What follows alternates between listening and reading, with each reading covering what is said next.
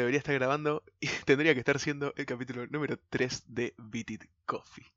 Estamos ahora grabando el Día del Amigo. ¿Qué, qué manera más depresiva de pasar un Día del Amigo. boludo. Sí, boludo, qué manera más fea de pasar el día de amigos. más si estás solo y no tenés amigos. Más si ustedes no son mis amigos. Claro. Vale, estoy grabando con gente que ni siquiera me cae bien. Imagínate, el Día del Amigo. Qué, qué ganas de matarme.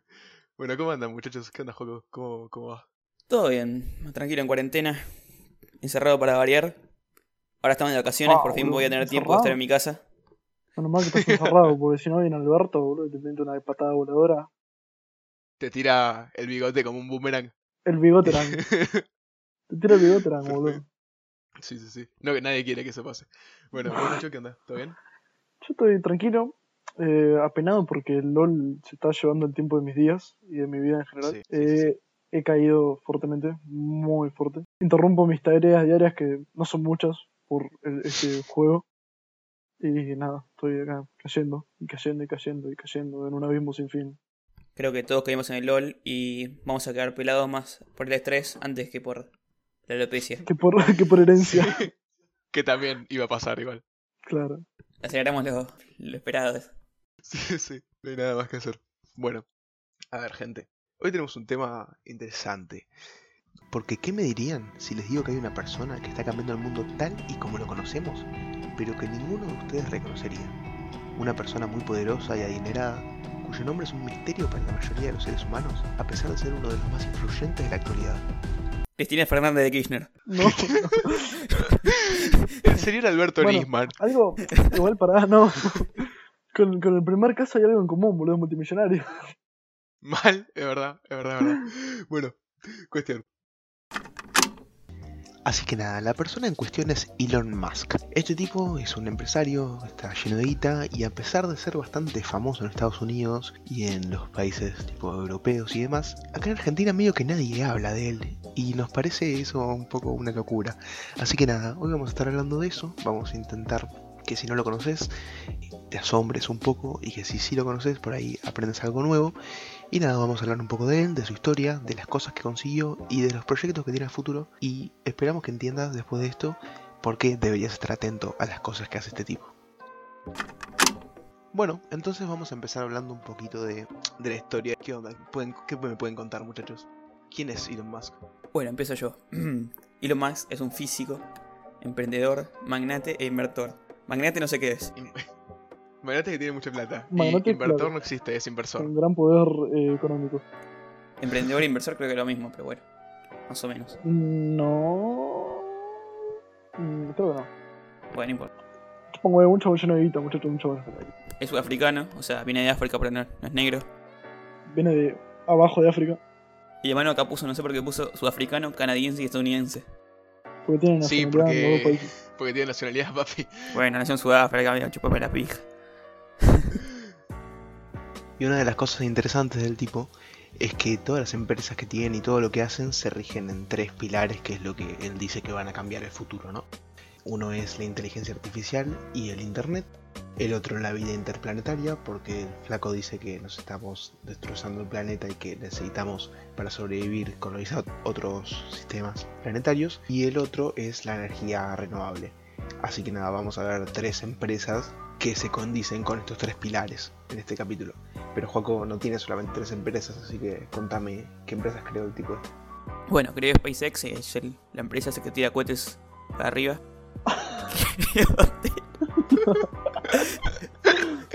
No es de esas que tiran cohetes al centro de, la Tierra. No, tipo Claro. las, que tiran cohetes para arriba. Bueno, creo Tesla que es la que hace No, autos. no, tiene, tiene una, una empresa de fuegos artificiales, boludo. Creo Solar City que supongo que es de paneles solares. OpenAI, eh, bueno, saludos. The Boring Company, cómo, saludos cómo por creaste dos. el documento. Y PayPal. Que sí, bueno. es, es un tipo que tiene muchas empresas, Y básicamente. tiene, y tiene malos nombres. Sí, o sea, le puso una empresa literalmente la compañía aburrida. O sea, Sí. qué manera es. Y no, estamos, y no estamos hablando de su página x.com. Mal, mal, mal. Bueno, yo querés seguir contando la historia de mi amigo Elon. Cuestión que mm, este señor es un señor sudafricano que, mm, eh, no sé, seguro le, le hacían bullying, era un nerd, le hacían bullying en casa. Le hacían bullying, le confirmamos. hacían bullying fuera de su casa y dentro de su casa, porque no existía la cuarentena en Sudáfrica, ¿viste? Y ellos salían. Ese- Y le hacían bullying cuando salían. Y con razón, boludo, era blanco en África. Tiene sentido. La cosa es que el chabón, a los 12 años, siendo un nerd de mierda y como no existía el LOL en su época, programó un juego, la base de un juego y lo vendió y ahí tuvo su primera ganancia con la tecnología, digamos. Después se quedó con el viejo que lo maltrataba porque sus viejos se divorciaron, la mamá se la aspiró a Canadá, no sé, se ve que se llevó toda la guita también y no se llevó la custodia del pibe, por lo tanto se va a haber llevado toda la guita. Toda la vida menos la custodia. Claro, y sí, boludo, todo bien, lo hizo bien. Y a los 17, como el viejo le lo cagaba a palo porque era un nerd de mierda y porque salía de su casa, se fue a lo de la vieja, rajó a Canadá. Arrancó a estudiar economía en Estados Unidos, toda la parte aburrida de, de- de podcast acá, el chabón hace cosas con su vida y nosotros estamos acá. Jugando y LOL. Nada, y nada, eh, el chabón no tenía mucha plata, eh, se las arreglaba haciendo que su casa en Estados Unidos o su departamento que tenía compartido con gente eh, sea una especie de boliche para ganar un poco de guita, para lucrar algo, ¿viste? ¿viste? Ahí lo tenés al nerd. Ahí lo tenés al nerd, boludo. Haciendo fiestas para, para financiarse. Toma, para vos, Gil. si no puedes contra ellos, uno y tres. Exactamente. Bueno, sigo yo. En 1995, cuando empecé en internet, todavía no decía LOL, importante dato. Sí, porque cuando, cuando se creó el LOL, la productividad de la sociedad bajó un 200%. ¿entendés? Claro, Está Entonces, completamente, chequeado ese número. obviamente, Claro, sí. 200%, tipo, se, se vuelve se volvió negativa. ¿Cómo se dice esto? Eh, fuente, mis pelotas. Fuente, mis dos pelotas. Fuente, te lo juro por Dieguito Maradona. Bueno, cuando empecé en internet, dejé de estudiar y funda Zip2. Grandes ideas. Y se hizo youtuber, ¿no? No se hizo Claro. youtuber.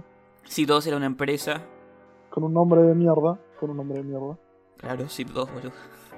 Eh, Zip2. ayudaba a otros emprendimientos a promocionarse. Y tuvo éxito y vendió la empresa a Compaq, otro nombre de mierda, Ajá. por varios millones. Y en ese momento ya se vuelve millonaria. Efectivamente. Bueno, y acá empieza lo, lo- lo interesante. Y lo, porque el chabón, sintetizando, tuvo una infancia de mierda, pero era muy inteligente, programaba y hacía cosas del estilo. Estudia, No qué sé existía yo. el LOL. hace- no existía el LOL, no tenía, no tenía cosas en las que perder el tiempo. No tenía tiempo para rankear. Tampoco. No conocía lo que era la vida, de verdad. Bueno, Puede ser multimillonario y todo, pero tiene Main Fortune más este A4. Entonces este chiste la mitad de la gente que nos escucha no nos va a casar, boludo. no le va a casar, boludo, qué divertido. No importa. El chabón crea esta empresa, Zip2, se llena de guita, porque vio como en, en internet esa posibilidad de ganar mucha plata, que es algo que nos gusta a todos. Y cuando ya está lleno de guita con Zip2 por haberla vendido, dice, ¿sabes qué? Voy a volver a hacer algo, voy a invertir mi plata, voy a crear algo más. No se queda en puedo vivir de esto y ya fue. Y esto es una constante que va a pasar con Elon. Después de esto, crea otra empresa. O sea, Con otro nombre de mierda. después de, de- de vender esto, funda otra empresa que se llama XCOM, o sea, X.com, horrible, nombre chotísimo. Pero bueno, que después mierda, se termina llamando... Como el que le puso a su hijo. Eso también es verdad. Eso no Es una seguidilla de nombre de mierda, boludo. Bueno, Cuestión, funda este XCOM y se une con otra compañía y pasan a ser PayPal. O sea que sí, este tipo es el creador de PayPal, una plataforma para hacer pagos a través de internet.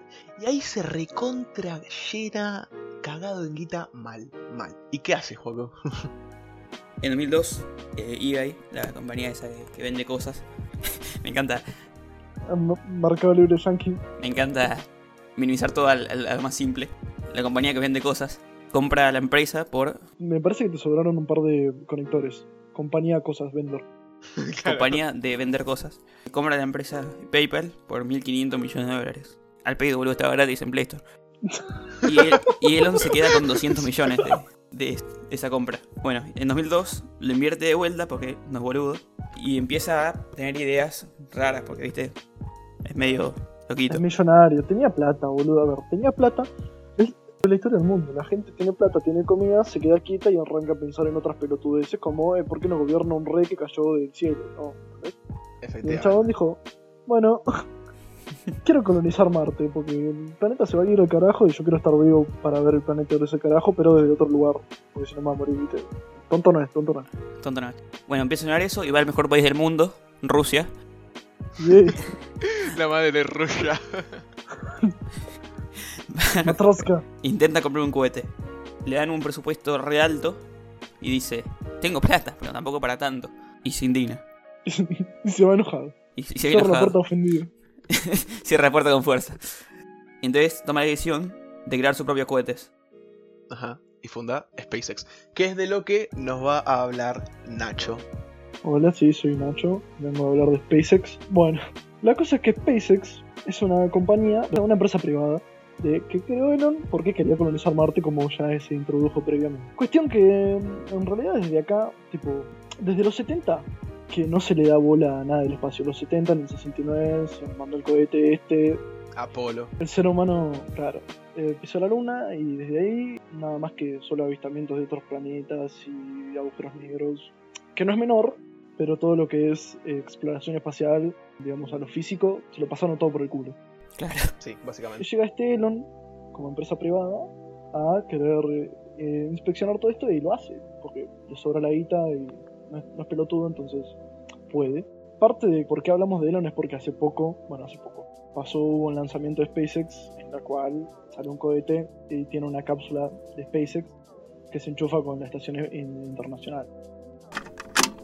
Hola, soy el Manu del futuro editando. La cápsula esta que mandaron de SpaceX a la Estación Espacial Internacional fue súper importante porque fue la primera vez que una empresa privada hacía eso y nada, se volvió a lanzar un cohete desde el suelo estadounidense después de un montón de años, bla bla bla, no nos importa. La cuestión es que SpaceX la está rompiendo toda y volvieron ya esos astronautas y salió toda la operación de 10. Pero bueno, nada, ahora sí vuelvan con la programación habitual. Internacional de Estados Unidos. Claro, internacional entre comillas, ¿viste? No, Internacional amigo, de está Estados lleno, Unidos. no, no, no, no, no. A ver, pero entonces no, está lleno de gente. Hay, hay japoneses, hay rusos. ¿Hay rusos? No, amigo, ustedes están muy mal. ¿Hay chinos? Hay- sí, hay Sí, japoneses hay. ¿Hay, ¿Hay algún sudamericano? No, porque Ah, puto listo, no sudaca de mierda, hay, asqueroso, boludo. Porque los yankees no nos conocen, boludo. ¿No viste todos los TikTok de los yankees que le preguntan? Decime un país de América. Te dice, Nueva York. América es un país. América no tiene países. América es un país. Texas. Eh, decime, Bueno, decime un país de, de América. ¿querés decir estados? Claro, Bueno, cuestión. claro, la cuestión. El chabón eh, tuvo el lanzamiento este que salió bien. Y bueno, el tipo lo que hace prácticamente es que eh, le chupe un, todo un huevo cómo funciona el capitalismo y siempre cagar al cliente y beneficiarse al máximo. E intenta abaratar costos de todos los lanzamientos que pueda. El chabón en un lapso de no sé cuántos años tiró una banda de cohetes y tuvo una banda de intentos fallidos. Pero tiene cohetes que son reutilizables. Entonces ahorra. No, no rinden como los nuevos, obviamente, porque así es la vida. Y, y ahorra. También es la, la primera empresa que pudo lograr aterrizar un cohete, cosa que no se había hecho antes. Claro, que el cohete que- tira fuego, que sube, eh, vuelva sana y salva a la Tierra. Claro que la cosa que Claro, vaya para arriba caiga en una plataforma. Bueno, tienen planes estos chabones así bien de visionario, eh, no sé, eh, llevar a, llegar a Marte a 2025, cosa que bueno, tienen planes, no significa que se lo vayan a llevar bien a cabo Claro. al tiempo. Hay que decir que este tipo tira mucho humo. Eso hay, hay que admitirlo. Claro. El chabón es bastante bardero, onda, te estamos, estamos diciendo toda la parte muy linda por ahora, pero tiene mucha, tiene mucha boludez, mucho ch- chumerío, que le caga la imagen a pesar de que sea un capo.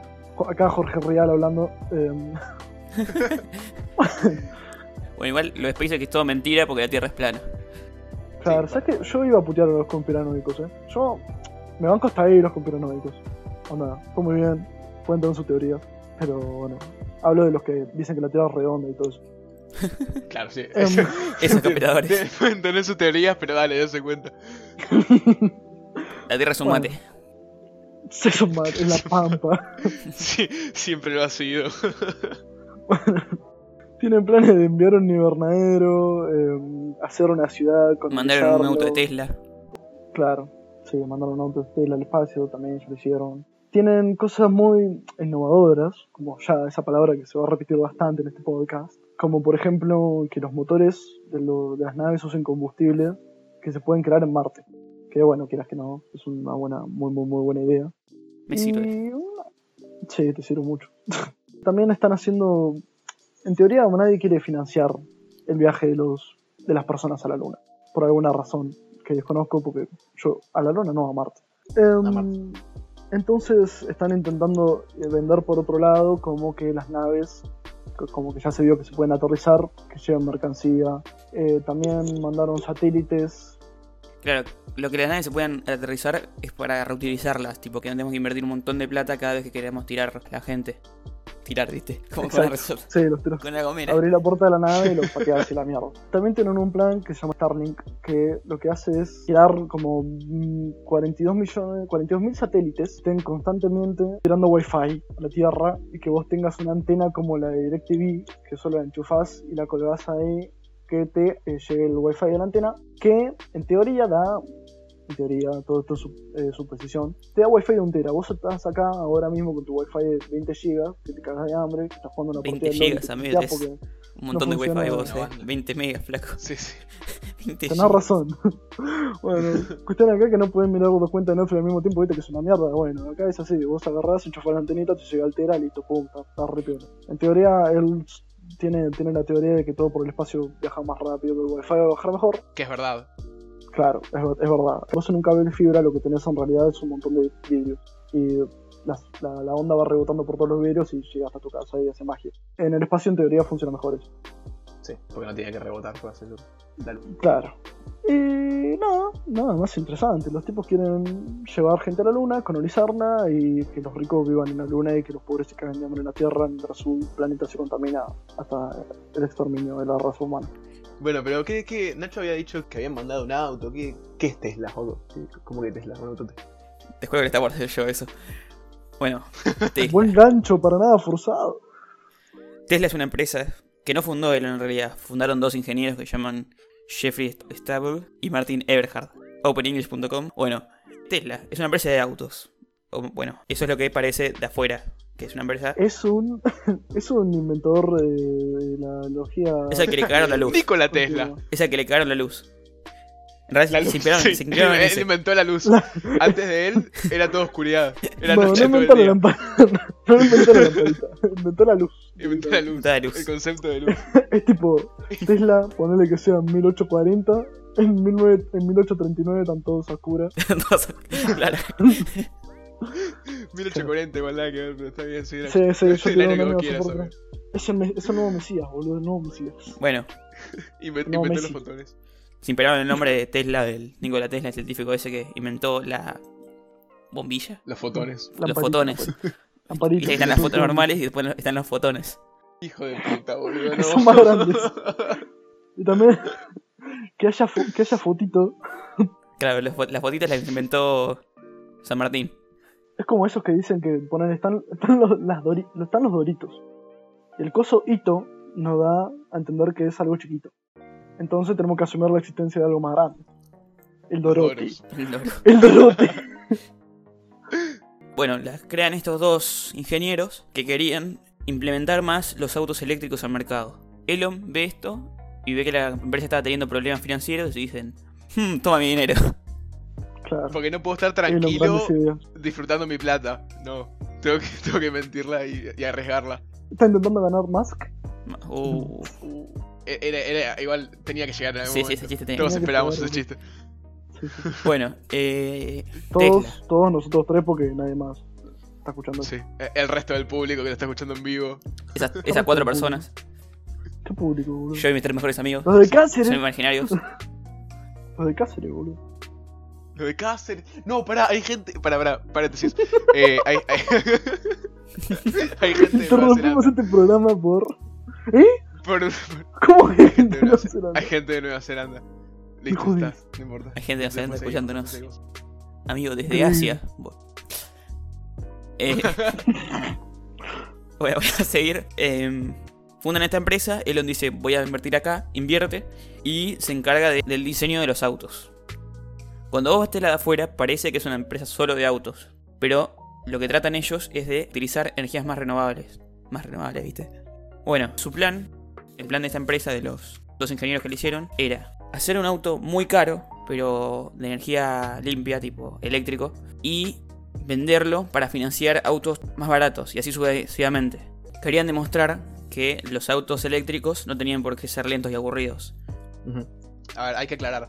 Cuando en 2002 Elon crea SpaceX, le, le empieza a ir como el orto. Tiene, eh, como decía Nacho, un montón de intentos fallidos y demás. Claro. Y en 2004 ve esta otra empresa y dice, bueno, ¿qué puedo hacer? ¿Intentar poner toda mi plata en SpaceX para que pueda llegar a salir bien? ¿O la divido en esta otra empresa que también le está yendo como el orto, lo cual sea probablemente un suicidio financiero? eh, e intento sacar adelante las dos. Y hace lo segundo claramente porque es un idiota y saca adelante las dos. Tesla y SpaceX. Elon es el verdadero. Elon es el verdadero. El que no arriba no gana, boludo. Claro. Totalmente, totalmente. Hizo doble o nada. Entonces, Ajá. Tesla estaba como el orto, SpaceX estaba como el orto, y aún así invierte toda la plata que les queda en ellos y genera este primer plan que está contando Joaco para Tesla, y después en SpaceX, eh, bueno, nada, siguen haciendo lanzamientos hasta que sale bien. Y acá se puede ver claramente cómo Manu hizo todo el docs y nosotros solo lo leímos dos veces. Efectivamente. Eh, yo metí. A ver. Bueno, el plan era eh, hacer un auto de alta gama, eléctrico, lindo, eh, deportivo, Facherita, ¿no? facherita, ¿no? Al piso. Al piso. El que raspa, que raspa contra la loma de burra y Claro, claro. Sí, está bueno. Me gusta, me gusta. Y hacer un auto caro para financiar los, los demás. Tipo, los siguientes que van a- se supone que van a ser más baratos. Esto lo logran ya que dan a conocer el Tesla Roadster. Open English de vuelta. Sí, papá. First, first para esto. First. Raspa, raspa. Que era un auto eléctrico de alta gama. Pero este auto tuvo un montón de problemas. Eh, Se basaron en un auto inglés que, que era el Elise Lotus, o Lotus Elise, no me acuerdo cómo, cómo era el orden. Eh, se basaron en ese, pero trataron de personalizar un montón y el coste se les fue al, al carajo. Por lo que estuvieron al punto de la quiebra, tipo, Otra vez. a ceja de turra de, De de nuevo. la, la quiebra. Cerca de la torre. Acerca de tu- A J de gordo. fino, fino como J de gordo, boludo. Bueno, estuvieron re cerca de la quiebra y tuvieron un montón de problemas administrativos porque de repente empezaron a cambiar de CEOs. Todos los, los dos fundadores, que uno era CEO, empezó a quedar relevado. Y en 2008, Elon puso la pija sobre la mesa y digo, bueno, ahora es mi empresa. Tac. Y compra la mayoría de la Le empresa. pegó un par de cachetazos al otro CEO porque estaba divertido. Claro, y- Porque siempre gusta un poco casi de puntito. claro. Y bueno, y Elon hizo un montón de cambios, tipo, sacó un 25% de la plantilla de, de los que trabajaban en Tesla. Dejó un montón de gente sin trabajo, un genio. Sí, Por eso, crack. por eso, por eso decía que tiene sus cosas. no Sí, sí, sí. todo lo mejor que Claro, hay. pero igual, tipo, él, bueno nece- él necesitaba hacer eso porque sabía que la empresa se iba a la mierda. Si no, Sí. Explotó a mucha gente, laboralmente hablando. también. Lo puedes usar como maniobra económica. Pero bueno, es el capitalismo. Por eso, aguante el comunismo. Por eso Rusia es el mejor país. Rusia. Reunió 40 millones de dólares, de pesos no, porque si no serían 20 dólares. Eh, 40 millones de dólares por medio de deudas con otras empresas. Tipo, él, él le pedía plata y después le tenía que volver con intereses. Formó una, una asociación con Daimler, que ahora que me doy cuenta no puse qué era y tampoco me acuerdo, pero eh, es, es una empresa que también trabaja con Mercedes-Benz. Es una empresa que también trabaja con Mercedes-Benz, así que debía ser importante. Seguro, sí, sí. Y después pidió un préstamo al gobierno de Estados Unidos por 465 millones de dólares. Lo que vale Buenos Aires. Básicamente. Más o menos. Bueno, después de todo eso, se empezaron a fabricar los eh, Tesla Roadsters. Se fabricaron solo 2400. Que vos decís, oh, es un número muy grande, pero para una industria automotriz no Claro, eh, son re poquitos autos. Entonces, Para venderlos en serie son pocos. pero igual fue tipo un boom en los autos eléctricos. Porque demostró que los autos eléctricos podían ser lindos, eh, Rápidos, rápidos, de alta gama, bien diseñados. Claro, A los autos, a los autos eléctricos le vienen dando más a desde siempre, porque, porque el motor no hace ruido que te gusta un auto, porque no anda suavecito, porque te da masa por cualquier boludez y bueno. Claro, y a las, empresas no les conviene que salgan autos eléctricos. No, claramente que no, porque tienen todas las compañías petrolíferas, entonces ahí se funde la mitad de los Rockefeller, ponele, y se van todos al carajo. Efectivamente. A ver, vamos a aclarar algo. La industria automotriz es hiper importante y es súper conservadora. Entonces, de la nada llegó Tesla y dijo, vamos a hacer autos eléctricos. Y claramente les empezó a ir como el. Pero después sacaron el router y ¿qué pasó, Juaco? ¿Fue un éxito o no fue un éxito? Y sí, fue un éxito. Tipo, fue el primer auto eléctrico de alta gama, creo. Y fue un éxito. Después, Elon hizo que Tesla saliera a la bolsa. Tipo, que se pudiera invertir en ella. Y recaudó 226 millones de dólares. Y Ganó más plata. fue la primera empresa estadounidense desde Ford, de automóviles, que entraba a la bolsa. Recordemos igual que, que Tesla es más que eso, o sea, es una empresa de energía renovable, que resulta que para obtener ganancias y, y hacer un impacto positivo hace autos eléctricos. Pero es más que eso, es, es- es una empresa de energía Yo renovable. creo que es más tipo, no podés generar tanta plata con solo vender paneles solares y todo eso. Claro. Está asociada con Solar City, que es otra gran precedente. Claro. Otra empresa de él que hace todos paneles solares y Que, claro, tecnología de energía renovable. se especifican eso. Después del Roadster Foco, Después el Roadster empezó a producir autos más asequibles, que tienen nombres que son bien de Elon. Comillas, comillas. El comillas, modelo es... comillas. Sí, sí, siempre en Estados Unidos son asequibles. Muchas comillas. Comillas. Después le voy a decir el precio del auto más asequible ahora, acá, acá en Argentina. Accesible para un archiduque español, capaz, pero para nosotros no. Claro, claro. sí, para el Rey Felipe. Bueno, eh, los autos se llamaban Modelo S y Modelo Y. Nombres nombre. totalmente originales y bien hechos. Claro. Ajá, ajá. Pero tenían un problema esos autos. Que las baterías de litios eran cari... ¿Qué fue ese? ¡Oh, no! Es drama. Es drama del problema, boludo. Dijiste que un problema. Tenían un problema esos autos. De nuevo. Oh, no. Que la batería de litio eran muy caras. Elon las producía, las compraba, Boludo. entonces eran carísimas las baterías de litio. Y Elon que dijo, "Mm, ¿qué puedo hacer ahora? Tengo una idea, voy a producirla yo en una gigafactoría. ¿Qué es, Exacto. ¿Qué es una gigafactoría? Son las fábricas de él, que son fábricas gigantes, que se llaman gigafactorías. Son fábricas gigantes que se especializan en una cosa. Te mataste, te mataste pensando, ¿no? Juan? Me imagino. Obviamente, digo, Sí, sí, sí. "Hmm, gigafactoría. una ¿Qué puede ser? favorita, Mm. una gigafactoría. La factoría. Ah, no, no había dicho esto. Uy, no, Tesla tiene, tenía otro objetivo, que era alcanzar una economía de escala. ¿Qué es una economía de escala? Me preguntaría Nacho. ¿Qué es una economía de escala, Juaco? Bueno, amigo, una economía de escala es tratar de re- reducir el costo por unidad. Tipo, cuando vos fabricás al mayor, el costo de los productos tiene que ir reduciéndose para vos poder sacar más ganancia.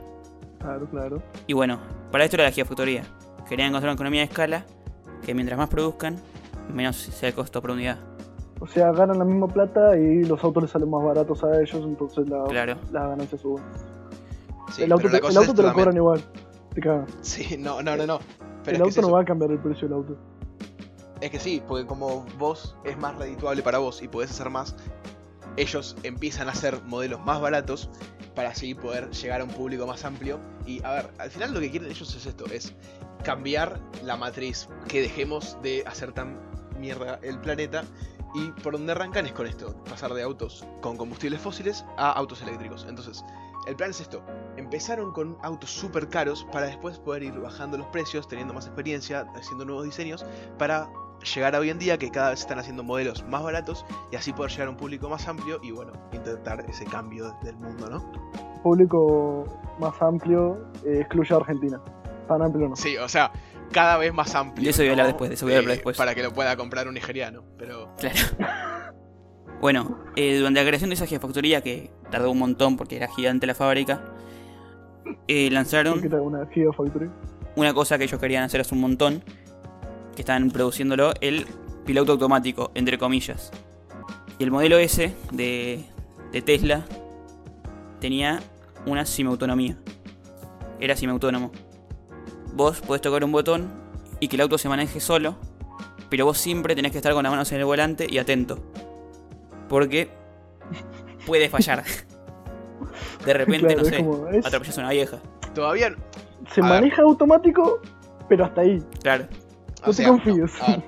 No, pueden decir legalmente que funciona perfecto porque si falla un poco, o sea, tengamos en cuenta que todavía son tecnologías muy nuevas. Y si Claro. falla un poco y matan a alguien, tremenda. eh, Come manso Se- se come tremendo juicio. La Sí, sí, sí. Sí, claro, se le bajan las acciones al. Claro. al Sopi. Y bueno, Exacto. Entonces no pueden decir que 100% es autónomo. Pero hay videos por ahí en internet, hay muchos eh, reviews de gente que los tiene y créanme, es increíble lo que hacen esos autos.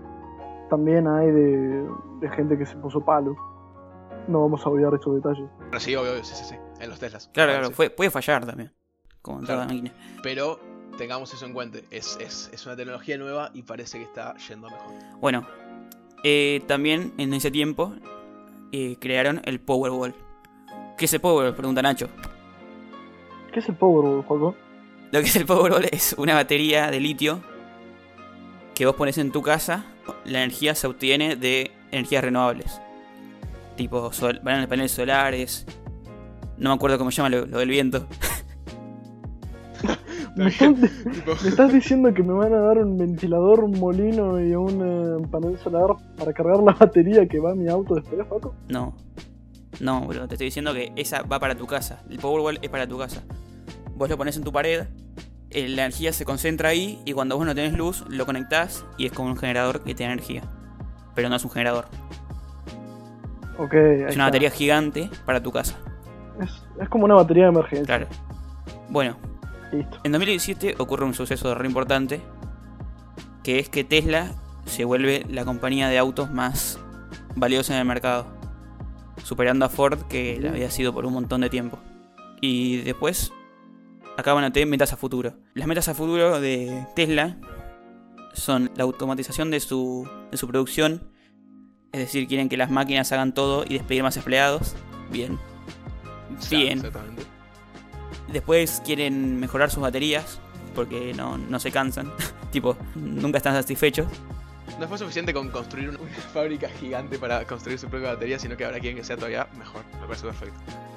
Y después quieren desarrollar sus coches au- autónomos. Quieren que terminen de ser completamente autónomos. Y que no dependan del ser humano. Para evitar, no sé, accidentes. Porque el ser humano es muy tonto, ¿viste? Sí, sí, Todos sí, menos yo. Todos menos nosotros que, como saben, tenemos que ser Claro. Sí. Bueno, Tesla hace poco eh, empezó a sacar nuevas ideas y se apartó un poco de los autos y empezó a sacar ideas como el Tesla Semi. Otro nombre muy original. Bueno, ¿y qué concha es lo del Tesla semi este falopa que me abraste? Bueno, Nacho, gracias por tu pregunta. Para nada forzada. El Tesla Semi se supone que va a ser una flota de camiones totalmente autónomos. A Moyano no le gusta esta idea. Me parece que él va a aparecer muerto bajo un puente. De- A ver.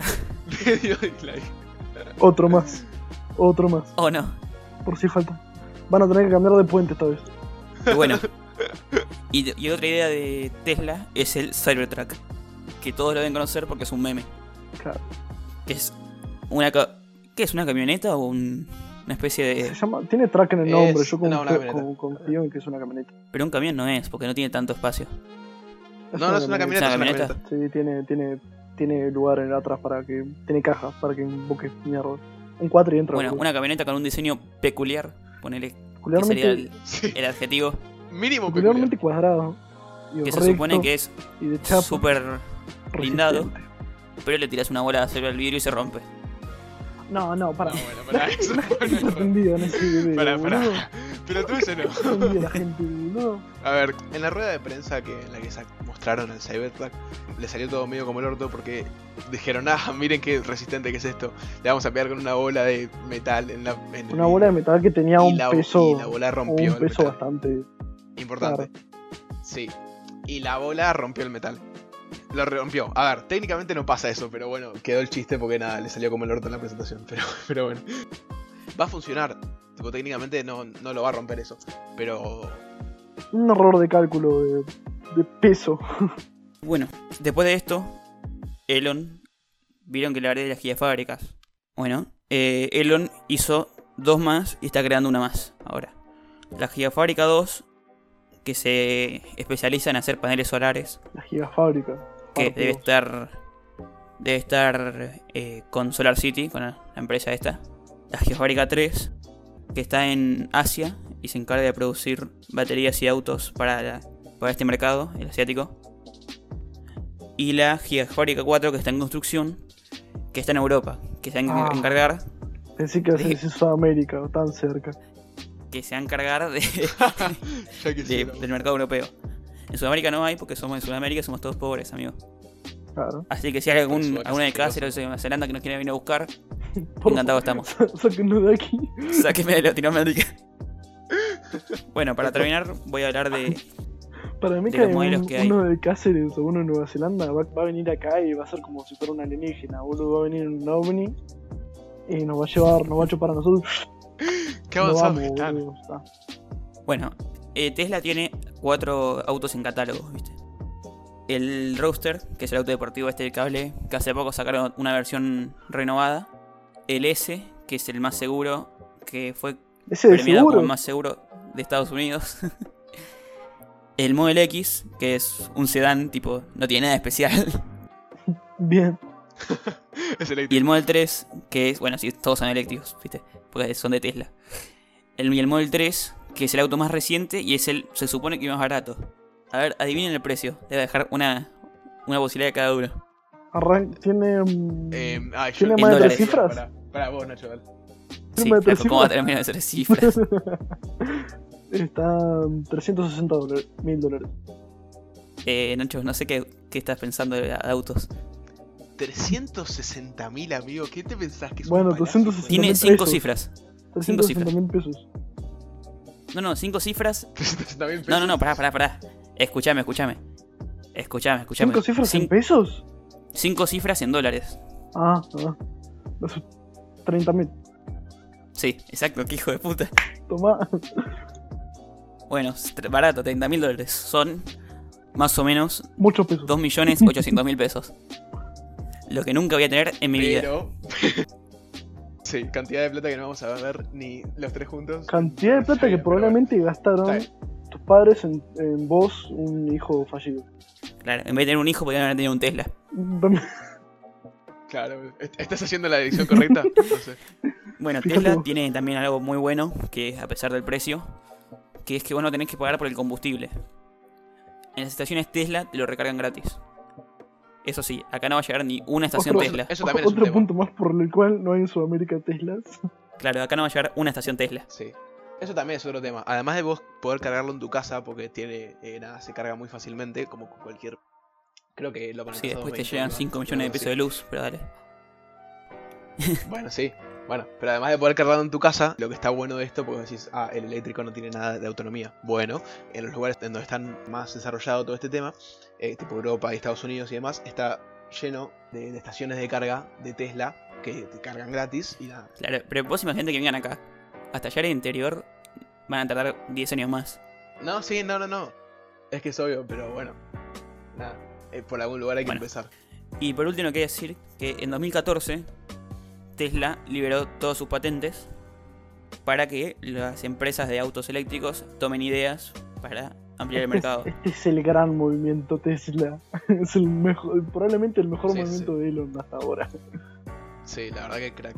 Es como hacer un software de código Claro. libre. O sea, cualquiera puede usarlo, cualquiera puede. ¿Qué significa liberar todas las patentes? Que el flaco llegó, dijo, oh boludo, ustedes están hablando que no pueden hacer autos eléctricos, ponen excusas, dicen que es una mierda.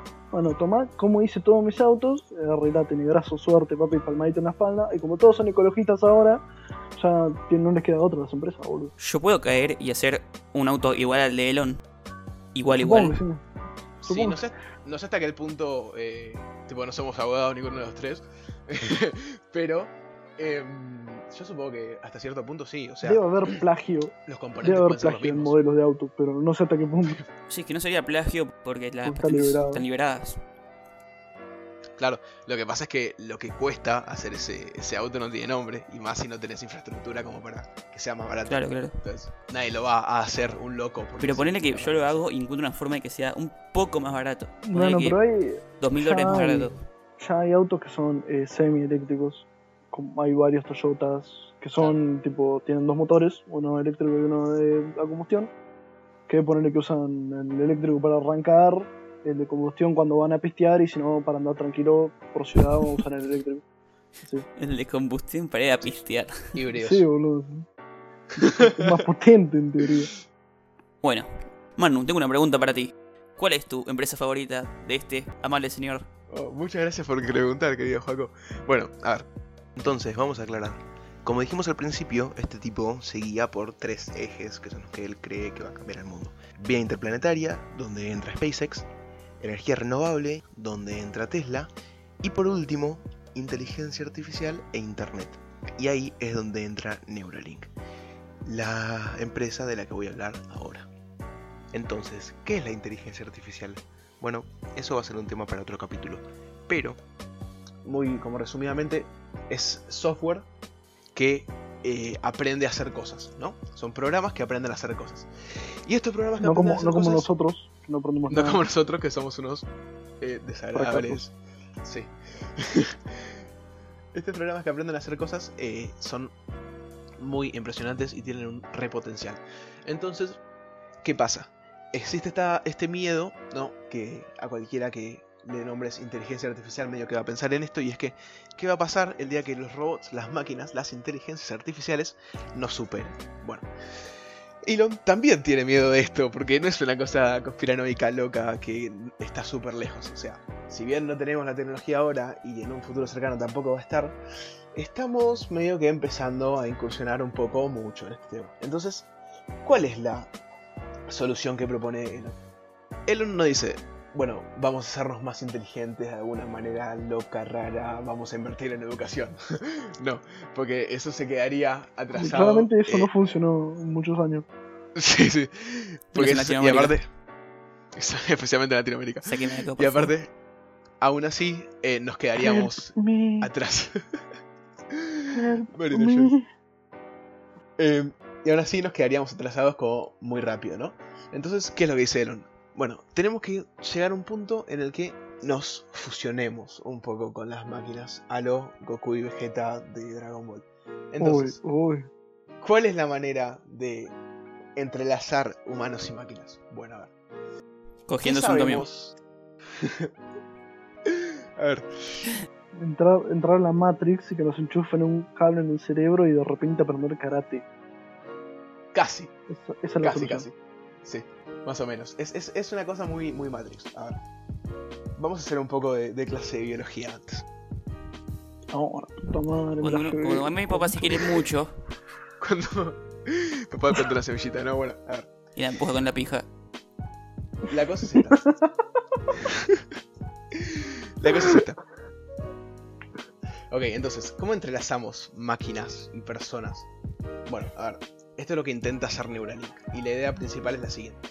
Absolutamente todo lo que hacemos, las decisiones que tomamos, las cosas a las que reaccionamos, las sensaciones, las acciones que usamos como respuesta, todo eso está controlado por el sistema nervioso, ¿no? Que yo les digo sistema nervioso y ustedes qué van a pensar, el El cerebro. Estómago. sistema Sí, de bueno. una persona ansiosa que está nerviosa porque está dando una lección oral en frente Claro, de sus está nervioso porque va a rendir un amigos en clase. alumnos. Sí, sí. Ok, bueno, a ver.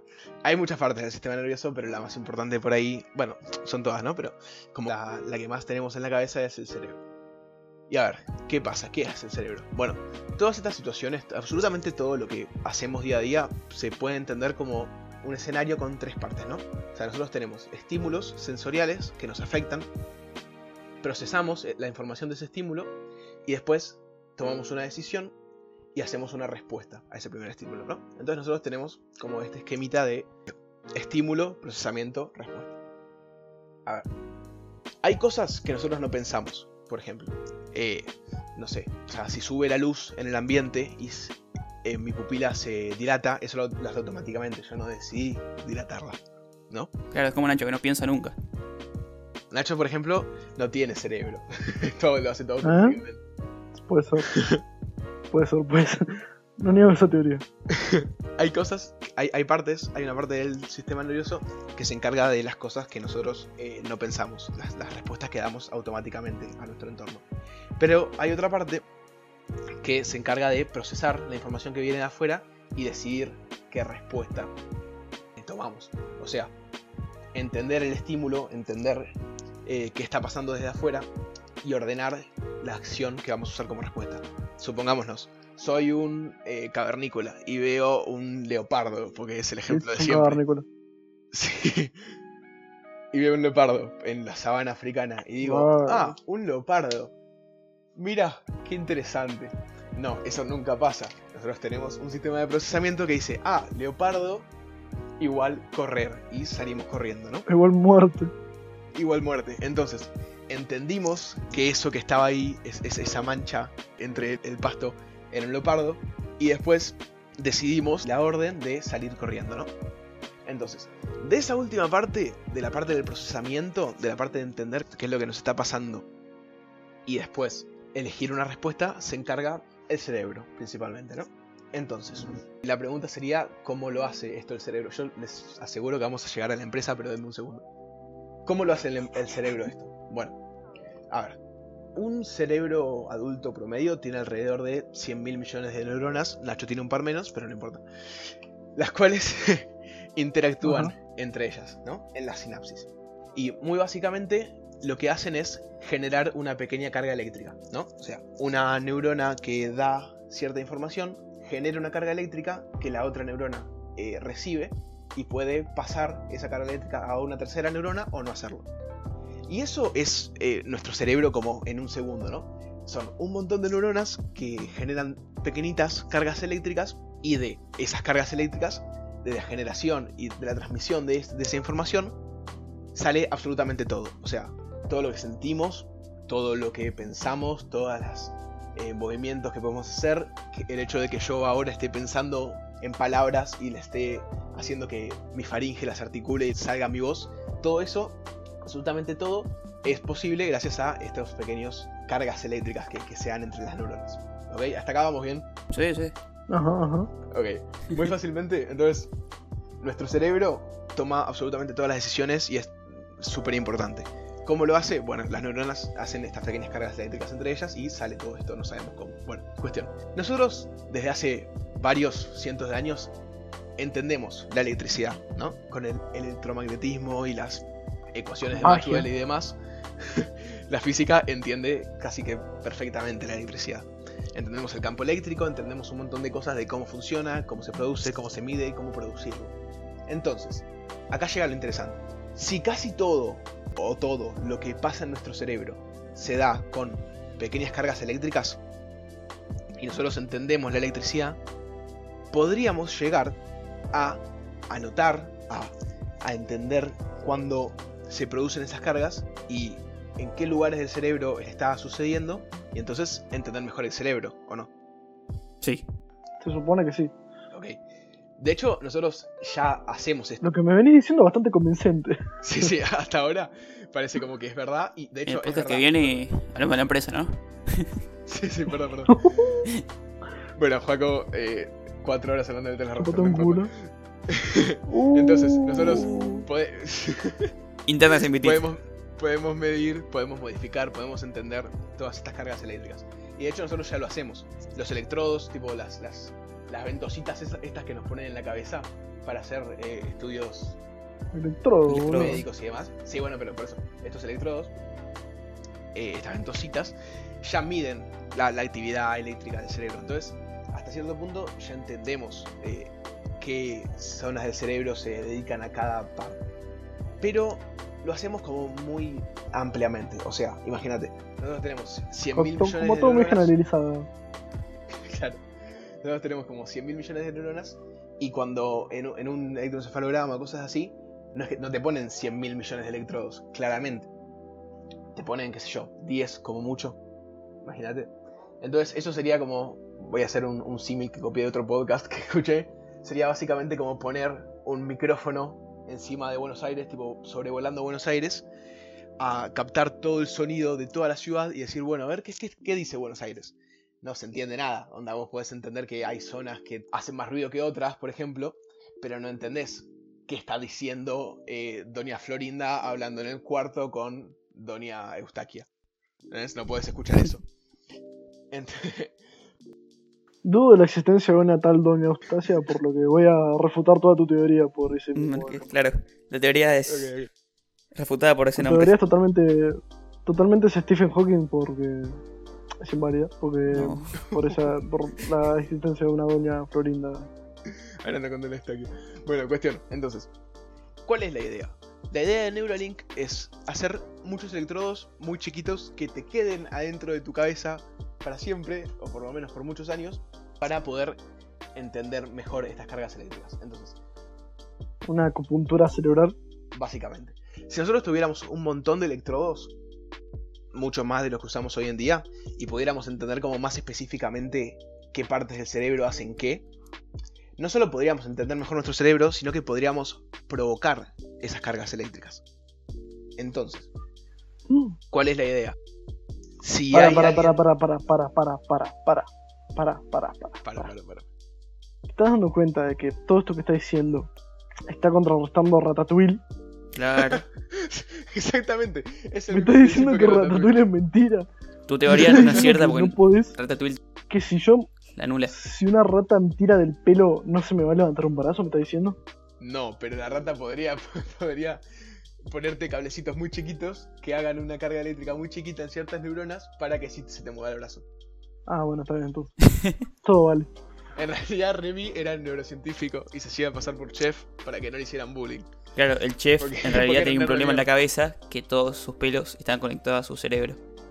A sus neuronas, claro. Claro, Linguini tenía ese problema. Todo su pelo estaba conectado a su cerebro.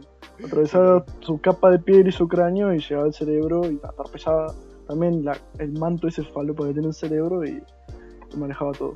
Efectivamente. Está bien. Entonces, ¿cuál es la cosa? La idea de Neuralink es esto, ¿no? Poner muchos cablecitos muy chiquitos, muchos electrodos muy chiquitos, muchos más de lo que se usa actualmente, para poder transmitir muchos más datos, ¿no? De cómo funciona nuestro cerebro y qué hacemos, y después poder producir esta- estas cargas eléctricas. Entonces, suponete, soy un veterano de Irak y no puedo mover mi pierna porque hay traumatismos. Claro. Podría, técnicamente, eh, inducir a ciertas partes del cerebro que están dañadas a volver a funcionar, si no fuera un daño súper potente, para que se pueda de a poco y terapéuticamente volver a mover mi pierna, ¿no? Hasta acá vamos bien. Claro, en resumen, podríamos hacer que una persona que por complicaciones médicas no puede caminar, pueda caminar. No, depende de la lesión. Claro, Sí, Pero dependiendo. ese es, ese es Onda, el fin. está- está- no estamos hablando del caso de que falle una especie de conexión. Estamos hablando de que un cerebro no reconozca alguna parte del cuerpo y por alguna razón no lo puede mover. Claro. Claro, pero por eso, ¿qué pasa si no la re- reconoce? Lo que pasa es Que que, ya no está haciendo. Claro, lo que pasa si no la reconoce, por ejemplo, es que no está haciendo eh, es- es- esa carga en la sinapsis. Entonces, si hacemos esa electricidad, podría como re- re-reconocerla. Entonces, ¿cuál es la cosa? Hoy en día hay una banda de problemas para esto. O sea, los electrodos que tenemos que meter tienen que ser seguros, tienen que ser duraderos, porque la cosa es que no sea como el electrodo que tenemos hoy en día, que es tipo una ventosita y Se la te pones y la puedes sacar. Claro, Te agarra. te agarra Claro. una. ¿Cómo se llama? óxido de te hierro. el cortás con un. Agarra tétano cerebral. Tétano cerebral. Entonces, eh, tenemos muchos problemas, ¿no? Tienen que ser seguros, no pueden rasgar el tejido cerebral, tienen que ser duraderos. Pero la cosa es que ya tenemos un montón de, de- de avances. Hoy en día, Neuralink ya tiene un robot que es capaz de coser 6 de estos hilitos por minuto, ¿no? Que cada uno de estos hilos tienen 192 electrodos. A ver, vos decís hilos y suena como súper mal, pero estos hilos serían de un cuarto del diámetro de un pelo. O sea, es hiper ínfimo. Y la idea es llegar a un sistema de 3000 electrodos. O sea, distribuidos en 96 hilos. A ver, Claro. ¿cuál es la cosa entonces? Con un taladrito, la idea es que sea por láser después, que es como menos eh, peligroso, pero la cosa es así. Con un taladrito te abren el cráneo y te empiezan a coser, esto es todo un robot súper automatizado y súper preciso, 96 hilitos, ¿no? Es- esa es la idea.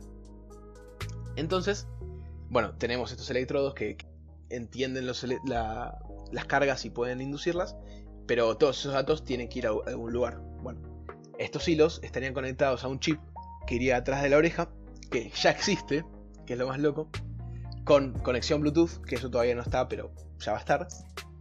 Y entonces podríamos enviar todos los datos a computadoras, por ejemplo, si ese, si ese chip que almacena todo tiene conexión Bluetooth o tiene conexión USB, que es lo que hay hoy en día.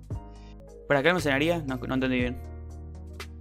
O sea, los datos, todos esos datos que estamos eh, recaudando de, de los electrodos del cerebro, tienen que ir a algún lado. Bueno, van a ser chip que los transmite a otro lugar, a una máquina, por ejemplo. O sea que yo vengo acá, abro mi celular, activo Bluetooth, pongo Spotify, me pongo eh, el reggaetón, el bombón asesino y me lo pasa en el cerebro nada más. Sí, eso es lo más loco, porque, a ver, no es Dijiste solamente... que era Bluetooth, boludo. Sí, sí, por eso, por eso, ¿Qué eso es lo más loco. La idea final es que podamos tener una aplicación conectada al cerebro. O sea, vos en el celu tenés, abrís la app de Neuralink y decís, "Hmm, quiero pensar en esto, y te pones a pensar en eso. Uy, la cantidad de muertes que va a haber por eso. Me gusta, me gusta para las pajas. Sí, ¿no? Es como... Me parece bastante intuiti- in- intuitivo, sí. te bustean la imaginación muchísimo. Entonces, Claro. Imagínate, por ejemplo, ¿no? Si yo quiero escribir en mi, en mi compu, ¿no? Tengo que ver la pantalla, tengo que entender eh, lo que está pasando en la pantalla, ese estímulo, y después mandar la respuesta a mis manos para que escriban algo y tipeen. Si tengo un error, tengo que ver el error, entenderlo, mandar el, el estímulo a mis manos para que se muevan y que lo corrijan, aprieten la tecla de borrar. Y esto sería una locura, porque en vez de eso, yo solamente podría estar mirando la pantalla, por ejemplo, pensando en lo que quiero escribir y escribiéndolo al mismo tiempo. ¿Entienden? Porque sería una conexión directa con la computadora. Re tétrico, boludo. Imagínate entrar a la habitación de tu viejo y que estén mirando la computadora duro. Mientras escribe algo. Bueno, pero es que es una locura. Es como eh, pasar de hacer dibujos rupestres con medio pigmento y piedritas a tener un pincel de la concha de la lora súper fluido en el, en el lienzo. O sea, es, es una locura. Es, es Claro, claro. la, cantidad de órdenes de magnitudes. Y pero. ¿Y tu, ¿Y tu capacidad de aprendizaje cómo, Bueno, eso también es muy importante. Porque cómo se ve afectada? Eso me, me interesa. Tengo que compensar mi falta de neuronas. Podría ser tipo más de que ins- insertar conocimientos a tu cerebro directamente. Exactamente. O sea, Neuralink hace poco, bueno, hace poco, hace un par de, un par de creo que un año o dos, o, o meses, no me acuerdo, liberó un paper, ¿no? Donde decían todo lo que consiguieron hasta ahora, lo que quieren conseguir y lo que están por llegar. Una de las cosas a, a largo plazo es esta. Conseguir, por ejemplo, introducir un lenguaje entero. Entonces, yo me descargo eh, inglés.pdf y me lo mando al... Me lo Vas a poder ver de Duolingo al fin. Sí, boludo. Me, me descargo inglés.pdf, me lo mando al cerebro y en un toque sé hablar inglés. O sea, es que es una locura. Si, el día- si Si se es real, consigue- podría valer una fortuna, man. Si se consigue esto, a la mierda Cambridge. O sea, Claro. Se cae todo el sistema educativo. Me gusta por el hecho de que me hace dejar de estudiar. claro. Entonces, esto es una locura. A ver, hay un montón de problemas, hay un montón de cosas que todavía no se hicieron del todo. Pero también es una oportunidad gigante y es súper interesante y piénsenlo bien porque sería cambiar de paradigma completamente. O sea, si nosotros podemos controlar a las máquinas, compensarlos y podemos introducir conocimiento en nuestro cerebro, o sea, pasamos a ser otra cosa completamente diferente. Es una locura. Igual, tipo, yo creo que va a pasar como la cura del coronavirus. La gente escéptica va a pensar, "Mm, esto es para controlarnos. Y, y mucha gente no va. A mí me chupa un huevo, eh. a mí me chupa bastante un huevo. ¿qué querés A mí personalmente es que A mí, también, claro. también es, un, es un problema. O sea, no sería una locura decir, che, me pueden hackear el cerebro. Claro, claro. Y hasta cierto punto podría llegar a pasar. Por eso es que la cantidad de muertes que va a haber con esto. Es si te hackean el cerebro y te lo deshabilitan. Así de repente. Tac. Y acá ya estamos en Black Mirror, muchachos, ya estamos en Black Mirror. Es que es muy Black. Mirror, pero lo loco es que ya tienen el robot para hacer las incisiones. Ya tienen casi el chip. Y en la presentación de la empresa dijeron que esto lo dejaron medio, lo- como que lo dejaron caer, no lo explicaron muy del todo, pero dijeron que consiguieron que un mono controlara una computadora, que es algo que se viene haciendo hace un montón, pero no con esta tecnología. Entonces, Yo estoy controlando la computadora. ¿Sabes que lo estaba por decir? Era tan obvio. Este es el poca de, de Bardera Nacho. Se va a solo. es divertido. Y bueno, por este podcast. Pero bueno. Entonces esto, ¿qué tenemos hasta ahora? La cosa importante es esta. Hay un tipo que tiene un huevo de empresas súper innovadoras que están cambiando el mundo de verdad. Y hay un montón de gente que no sabe, no tiene ni puta idea de quién es. Entonces, la idea era esta, traer un poco a la mesa el nombre Elon Musk, no se olviden, investiguen, aprendan. Para investigar les recomiendo especialmente a un chico que se llama Fran Pérez.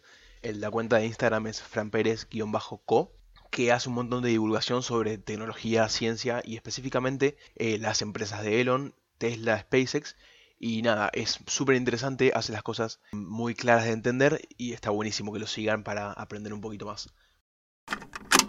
Porque este tipo es medio que el nuevo Da Vinci, o sea, la cantidad de cosas nuevas, innovadoras y la cantidad de cambios que está haciendo en el planeta es una locura y la gran mayoría de la gente que yo conozco no tiene ni idea qué es. Claro, y el, y el tipo no es que está haciendo cambios para mal. Por ejemplo, la gente que se hace rica eh, excavando por petróleo eh, a la cima del planeta.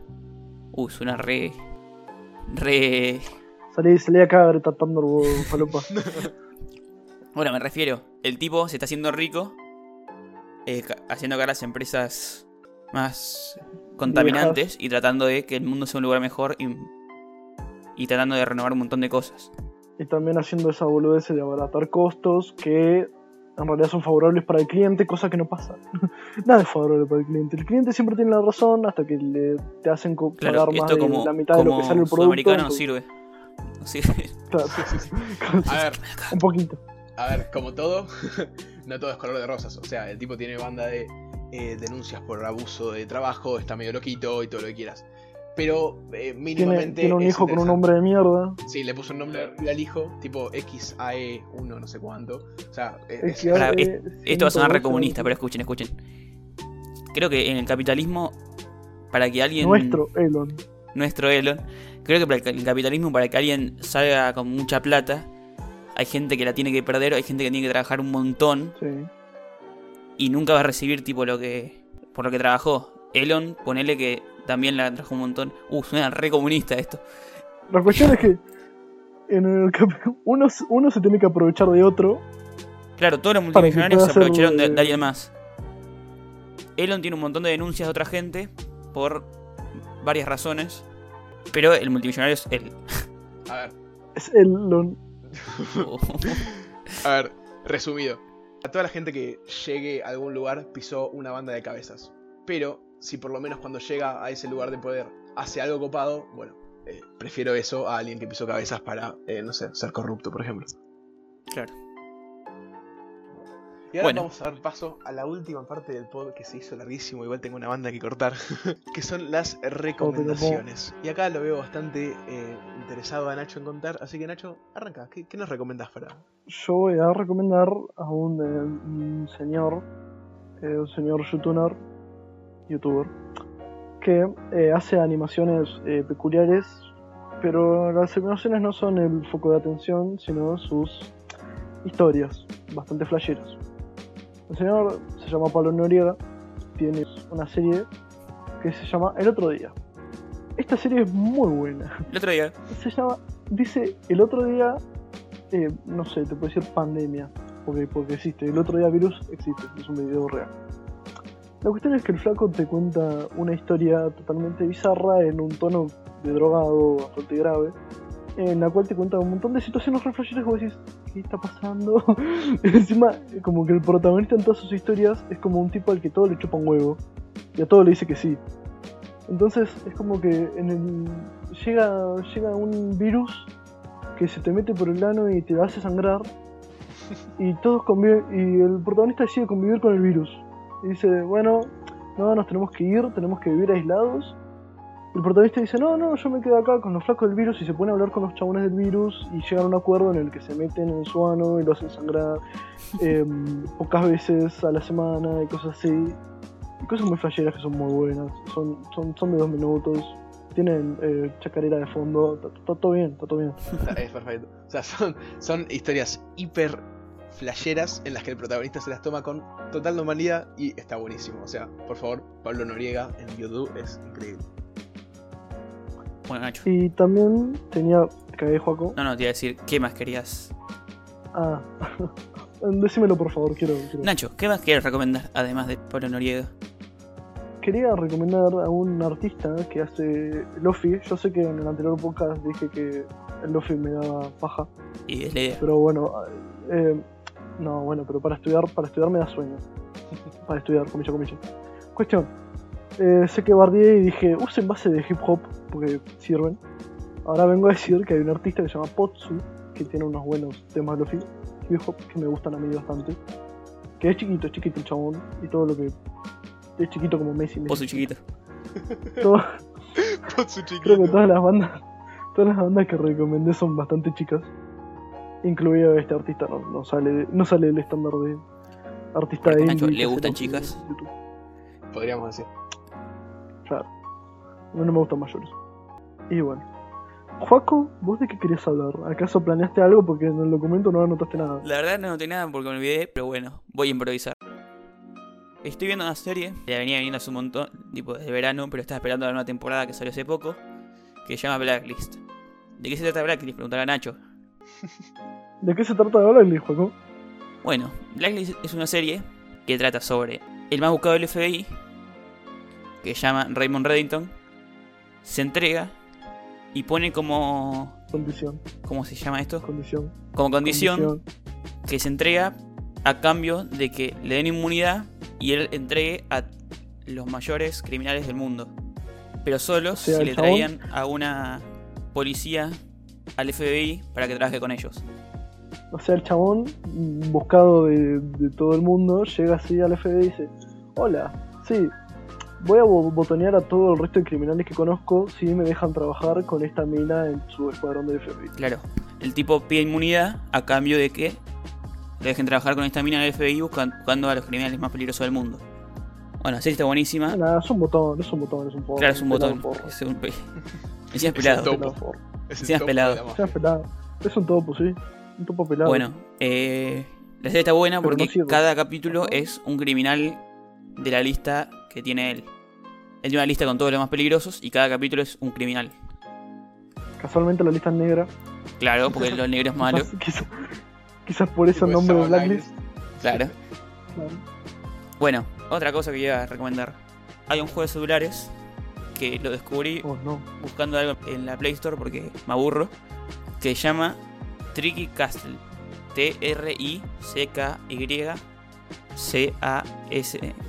T-R-I-C-K-Y-C-A-S-T-L-E. Bueno, ya está, acá pues no estamos en el torneo de, de de los. Simpsons. Acá gana el más tierno. Claro. El castillo tricky. El castillo jugón. Uf, No, Uf. no, no, hijo de puta. el castillo juguetón. El castillo Trucado, juguetón. sí, no sé.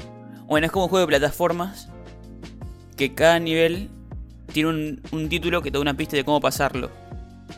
Y siempre te tenés que rebuscar. Está bueno, yo me lo pasé. Lo único malo que tiene es que cada 10 niveles tenés que esperar un tiempo para desbloquear los otros 10. O ver un anuncio. Tipo de puzzles, ¿es? Sí, claro. De plataformas y puzzles. Dale. Es muy bueno. Es lo que quiero decir. Manu, ¿vos tenías que recomendar algo? Oh, sí. Bueno, No, el podcast se termina acá, chao, nos vemos. Hasta la próxima. Suerte. Bueno, a ver. Les traigo una aplicación que les va a recontra recambiar la vida. Posta, sí, posta, se lo juro. a ver, por ejemplo. Fuentes. ¿Ah, sí? Fuentes. Ah, sí, sí. Twitter. WhatsApp se llama. No, no, Pueden Twitter hablar no. con sus amigos. Minecraft se A llama. ver. Es un juego de cubos. A ver. Claro. A ver. Por ejemplo. Yo creo que hay mucha gente, como me pasa a mí, a la que le gustan las pelis, le gustan las series, pero no encuentra como una plataforma copada. Porque Netflix no lo tiene todo, eh, Cuevana te da paja porque es trucho y peligroso y virus y cosas así, ¿no? Entonces, ¿Cómo que usas Cuevana, mano? ¿Estás eh, fomentando no, no, páginas por eso no, de no, no, reproducción? para nada, para nada. No, no, Ah, vamos a comentar ah. otra página de, de esos. Sí.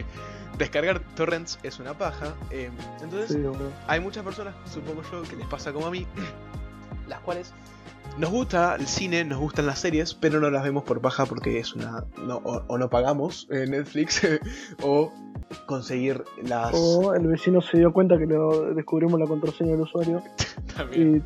y nada, te hizo O- una denuncia. Nada, es una paja conseguir los, los programas y las cosas audiovisuales, el contenido audiovisual. Entonces, les tengo una aplicación para computadora y para Android que está en Play Store que se llama Streamio. Stremio, para pronunciarlo así, ¿no? A ver, Streamio es una aplicación que está buenísima porque la pueden descargar en la compu, como en el celu, si tienen Android, si tienen iOS no, lo lamento, por chetos de mierda les pasa, en la cual en la cual lo que está bueno es que agarra la base de datos de un montón de páginas y aplicaciones y cosas así, tipo Pirate Bay, eh, Cuevana, em, bueno, todas estas truchas. Y también las de, eh, no sé, Netflix, Amazon Prime Video, cosas así. Y las pone todas en un lugar. Entonces, vos o podés pagar por, la- por el contenido, o podés instalarte como la base de datos de todas estas páginas sin tener que ir a las páginas, sin tener que comerte 40 virus y 30 Danielas te quieren conocer y hacerlo como de una manera súper segura. Entonces, ¿qué es lo interesante? Vos tenés todos estos videos y todas estas películas y series gratis, por supuesto, y eh, sin todo este eh, ocultismo y demás de todas las páginas piratas que dan como un poquito de cagazo a veces. Ocultismo. Y está buenísimo. y está buenísimo. O sea, yo por ejemplo, eh, nada, vi Jojo Rabbit, que es una peli que está buenísima. Es un nene cerca del fin de la Segunda Guerra Mundial, súper fanatizado. Es un nene alemán, súper fanatizado con Hitler, que quiere ser el Como mejor amigo de Hitler. Sí. Y cuyo amigo Como imaginario todo es. argentino. Como todo argentino. Y cuyo amigo imaginario es Mr. Adolf. Entonces, nada. Eh, es una tragicomedia muy buena, por favor, mírenla. Jojo Rabbit, tipo Jojo Conejo en inglés. Muy buena, en serio, buenísima. Porque es su, amigo imaginario es eh, Hitler y empiezan a pasar cosas y dice, ah, capaz que es divertido porque aparece Hitler. es divertido porque aparece Hitler y porque dice, capaz no está tan bueno matar judíos. Entonces, bueno, Jojo Rabbit. Y la razón, otra cosa que vi, la razón por la que yo me descargué Streamio es Hamilton. El campeón de Fórmula es- 1. Sí, para ver las, las, las carreras de Fórmula 1. No, bueno, a ver.